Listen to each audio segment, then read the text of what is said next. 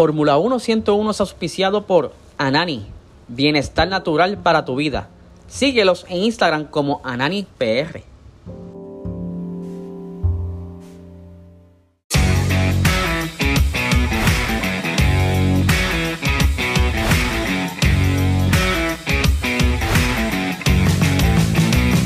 Esto es Fórmula 1 101.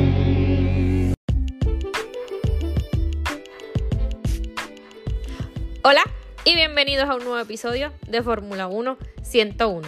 Mi nombre es Mariceli. En el episodio de hoy les vengo a hablar un poco de historia y particularmente tiene que ver con lo que estaba sucediendo en la Fórmula 1 en los pasados últimos fin de semana, donde se utilizaron las prácticas libres 2 eh, con un tiempo extra, un tiempo añadido, yo creo que fue como una hora y media, porque se estaban probando los neumáticos del próximo año, del 2023, obviamente de la marca Pirelli, porque es la que está actualmente.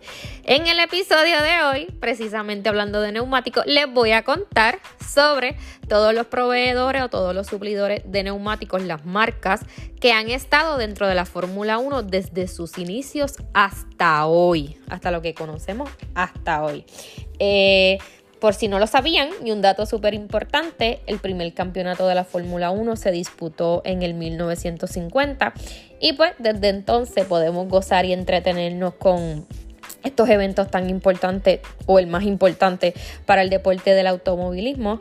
Eh, sabemos que las carreras pues tienen sus protagonistas, eh, los pilotos, los motores, los monoplazas, pero los neumáticos tienen un rol súper importante y lo pudimos ver, haciendo un paréntesis, en la pasada carrera eh, de México, en el Gran Premio de México, donde la carrera pues fue un poco...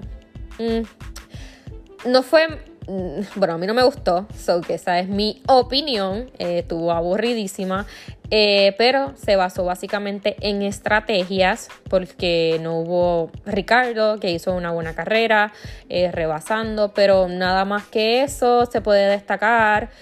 Max obviamente hizo un dominio de la carrera espectacular porque Red Bull, como dicen por ahí, si supo leer la carrera, especialmente un chico del chat acelerado, eh, Mercedes no lo hizo. Y tuvo que ver con los neumáticos, eh, la temperatura de la pista era baja eh, y ellos decidieron empezar por lo menos Mercedes, empezar con amarillas y luego poner duras. Las duras nunca tuvieron un buen rendimiento, durante todo el fin de semana no tuvieron data para poder analizar, mientras que Red Bull, eh, pues se hizo dueño de la estrategia, ellos empezaron con rojas y terminaron con amarillas, eh, que tuvieron un excelente rendimiento dentro de la carrera y pues Max se llevó la victoria. Segundo Hamilton y tercero Checo Pérez. Y por eso les vengo a hablar hoy de neumáticos y de todas las marcas que estuvieron dentro de la Fórmula 1 desde el 1950 hasta hoy. Y pues ustedes saben pues que Pirelli eh, ha estado dentro de la Fórmula 1 desde el 2011. Eh, prácticamente es la única que hay en estos momentos. Anteriormente o en años anteriores, uff, empezando la Fórmula 1, pues sí hubo más eh, marcas de neumáticos dentro de la Fórmula 1. Así que les voy a dar los detalles. No me voy a extender tanto, le voy a dar eh, los años, los más importantes, los suplidores más importantes, los más que han ganado.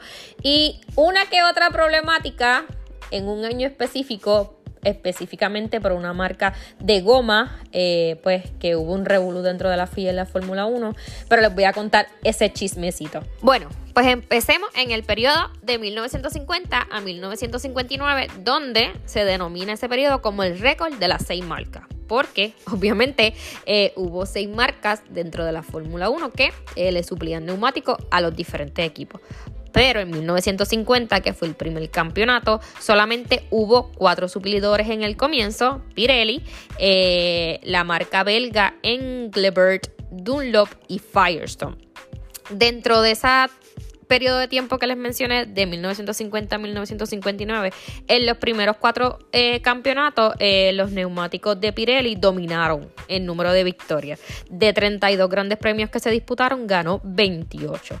Para el 1954 eh, se sumaron otros dos proveedores de neumáticos, que era la compañía alemana o la marca alemana Continental y la británica Avon o Avon. Y ahí es donde surge las seis marcas dentro de la Fórmula 1 donde nunca antes, obviamente, eh, ha habido tantas marcas eh, dentro de la Fórmula 1.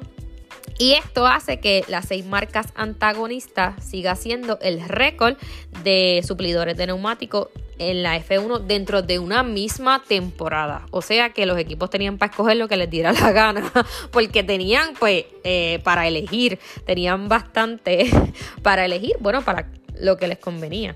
En esos años pues fue la marca Pirelli que triunfó, este, pero eh, Continental también tuvo un dominio muy importante. Cabe mencionar que en este periodo, pues como que iban y venían, no se quedaban por mucho tiempo. Por ejemplo, Avon o Avon ya en 1955 decide irse eh, y ahí entonces comienza el dominio de Eglebert y Pirelli. Pirelli cuando no tuvo ya más victoria decidió retirarse en 1958 y este se fue dentro de ese periodo con 41 victorias de, eh, de los 76 premios totales que estuvo dentro de la Fórmula 1.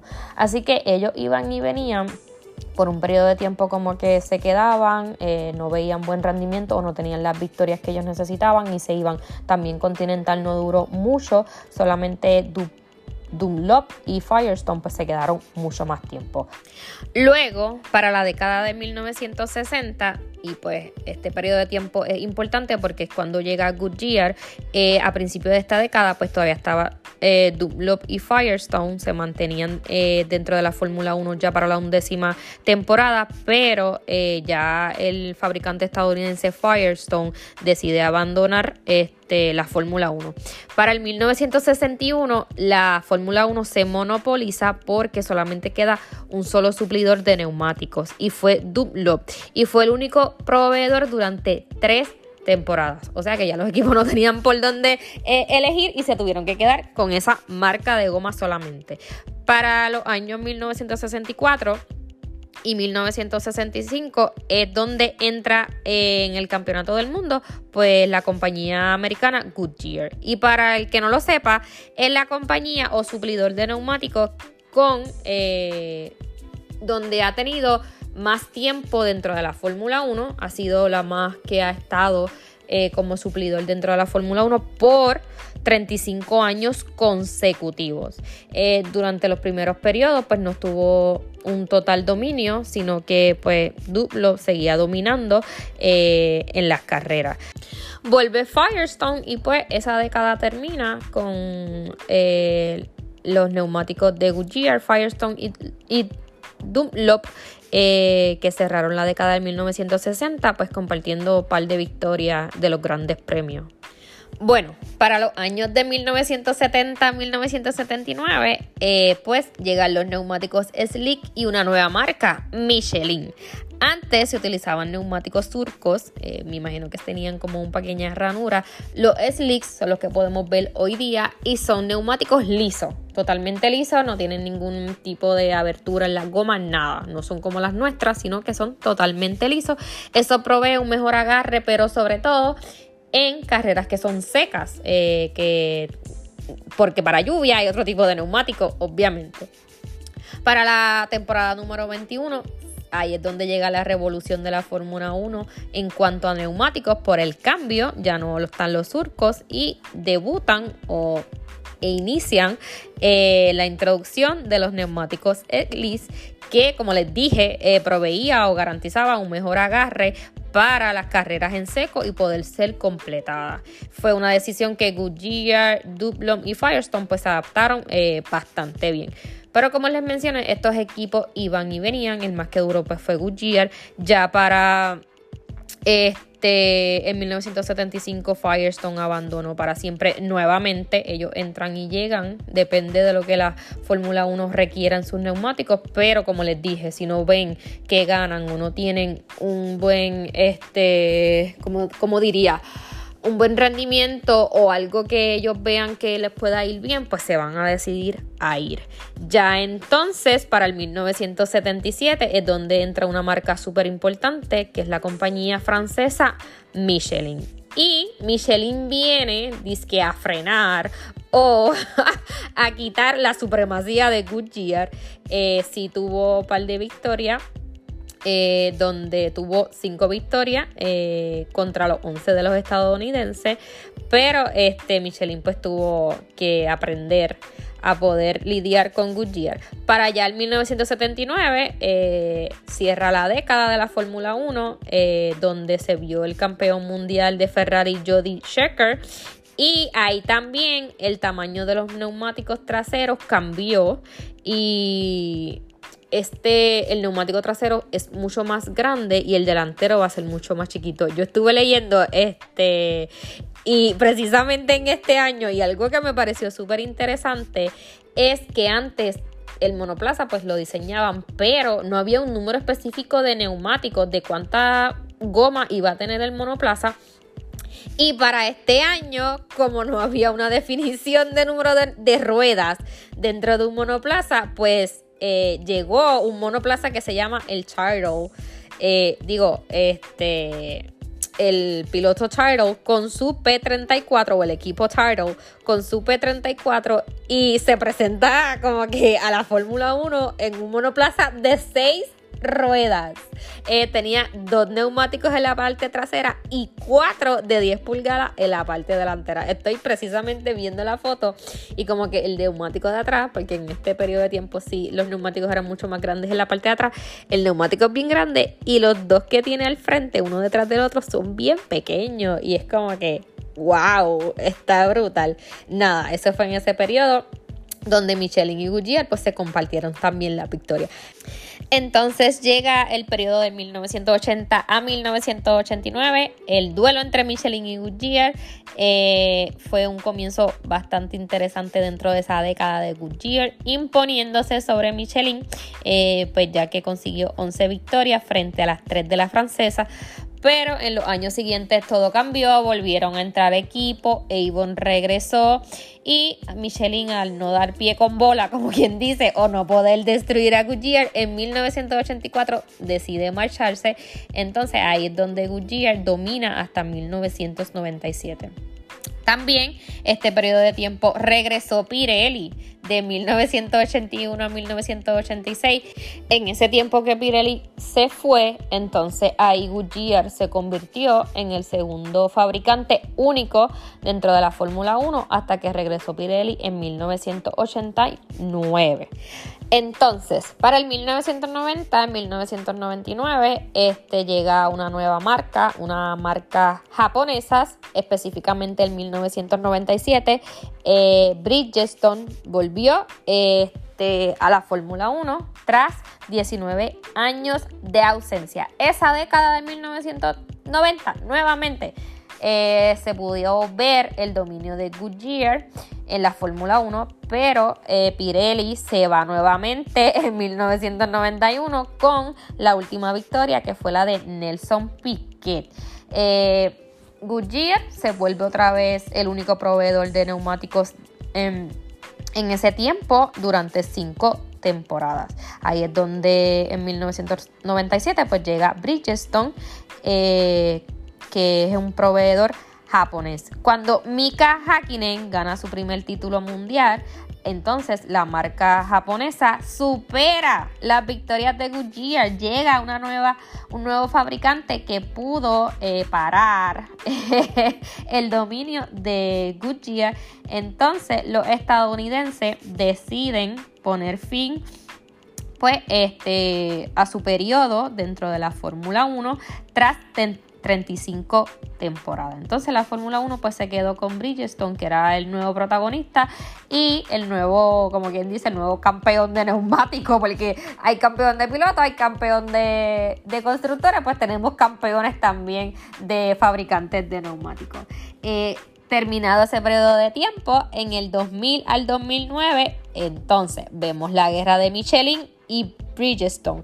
Antes de yo saber que Bridgestone era japonesa, yo pensé que era como que británica, porque ese Bridgestone me recuerda, yo siempre hablando cosas que no son, ese Bridgestone me recuerda a la serie que hay en Netflix, pero eso no importa, no tiene nada que ver una cosa con la otra. Volviendo al tema que siempre me desvío, pues tras 16 temporadas de ausencia, vuelve Michelin para qué? Para tratar de romper el dominio de Bridgestone, eh, la compañía francesa decide este, suplir neumáticos a, Ferrari, eh, que no quiso porque eh, quería seguir montando neumáticos japoneses. Eh, Michelin contribuye también a dar neumáticos a McLaren y Williams, que ellos sí aceptaron. Eh, pese a todo de que pues Bridgestone era muy buena y algunos, casi todos los equipos tenían Bridgestone, Michelin triunfa con Renault de Fernando Alonso, que fue dos veces campeón del mundo en el 2005 y el 2006. Eso todo el mundo lo sabe que Fernando Alonso es bicampeón.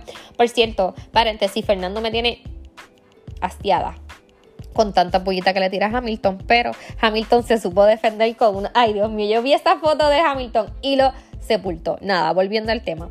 Entonces, ahí es cuando Michelin logra este, sacar del panorama a Bridgestone con 18 victorias contra una única victoria de la compañía japonesas.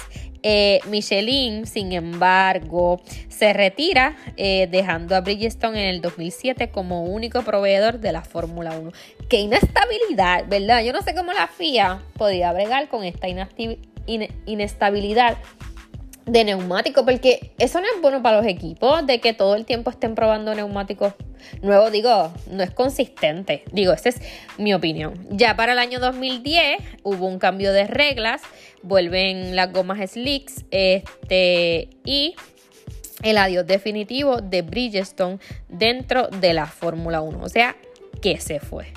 Entonces, llega Pirelli. Vamos, vamos, vamos. Este. Pirelli propone, eh, como que hace un plan, propone unos nuevos neumáticos que el objetivo era eh, tener más rendimiento y mejor espectáculo.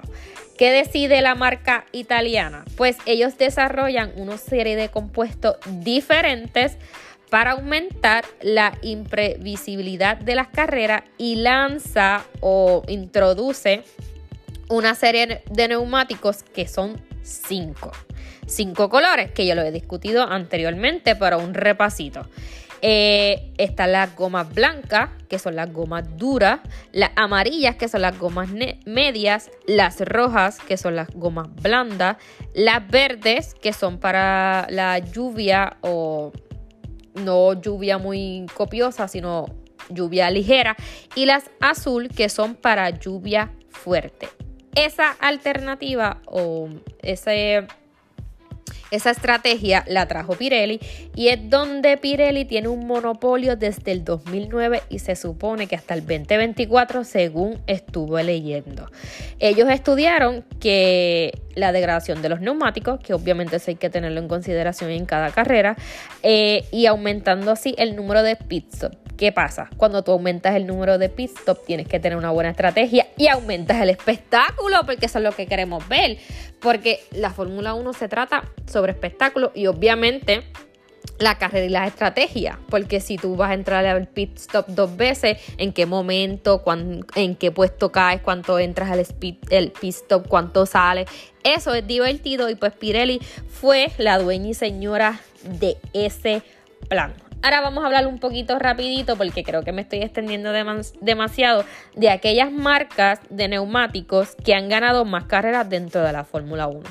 Bueno, pues la más exitosa en la Fórmula 1 pues fue Goodyear, eh, obteniendo 368 victorias de las 493 carreras que disputó, o sea que fue la más exitosa, la más premios que obtuvo.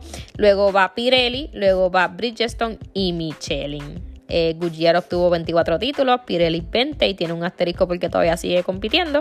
Bridgestone 11 y Michelin 6. Esta ha sido como que la más importante. Creo que no sé si son las más estables porque iban y venían, pero por el momento Pirelli continúa Así que vamos a suceder, ya se están probando, como les dije, los neumáticos del 2023. Ellos tuvieron eh, pruebas en el Gran Premio de Austin y en el Gran Premio de México. Se, se supone que hubiesen empezado en Japón, pero con la lluvia torrencial que cayó, pues se tuvo que posponer y se cambió para el Gran Premio de Austin y México, que lo pudimos ver en las prácticas libres y se añadió, la práctica fue de una, una hora y media porque los pilotos estaban probando, supuestamente muchos dicen que, tienen más agarre, eh, los ingenieros lo vieron con buenos ojos, así que nada, se van a seguir haciendo las pruebas luego de la última carrera que es de Abu Dhabi. Ahora vamos para el chismecito rapidito, rapidito, antes de que este episodio dure dos horas, porque yo sigo hablando de lo que no tengo que hablar. Y fue el escándalo de Indianápolis en el 2005. ¿Y qué sucedió aquí? ¿Qué pasó aquí en esta carrera? Bueno, que solo seis monoplazas, seis pilotos pudieron competir eh, en ese circuito. ¿Por qué? Bueno, eh, solamente como les dije, seis monoplazas pudieron estar en la parrilla de salida porque hubo un problema con los neumáticos Michelin. ¿Y qué pasaba? Lo que pasa que era Indianapolis, no era el circuito ovalado, según estuve leyendo, era una pista ya trazada, pero la curva número 13 daba como que mucho estrés a la goma. Era un trazado con inclinación y de alta velocidad.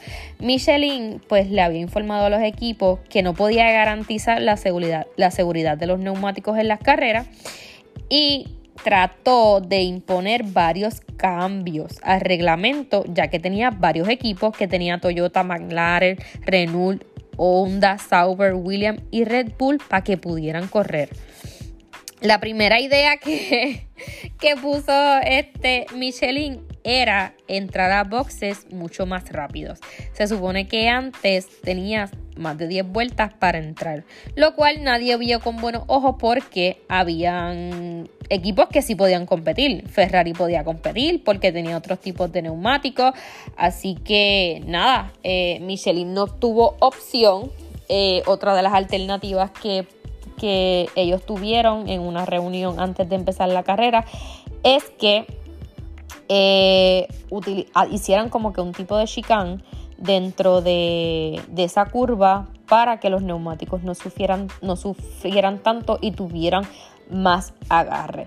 Todo quedó en nada porque ninguna de las alternativas que introdujo Michelin eh, pues no le gustaba a nadie. Entonces Bernie Eccleston, que era él como que el dueño en ese momento, estaba como histérico. Y pues, este, querían como que transar con Michelin para que los equipos pudieran competir porque esto equivale a dinero. Esto no se sabía eh, que, que, esta situación podía pasar. Habían espectadores y cómo le iban a aclarar eso al público o le devolvían el dinero o algo.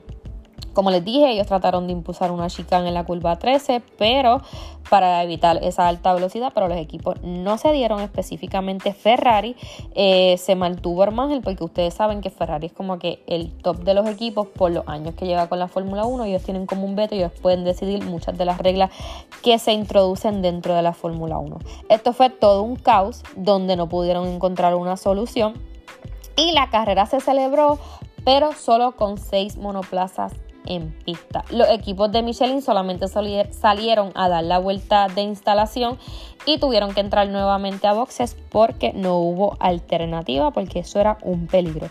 Para ese tiempo ganó Michael Schumacher este, y así como este, se celebró ese gran premio de Indianápolis porque las gomas de Michelin no podían asegurar al piloto nada, aquí este episodio. Espero que les haya gustado. Disculpen que hable tanto. Pero nada, nos escucharemos la próxima. Hasta luego. Bye.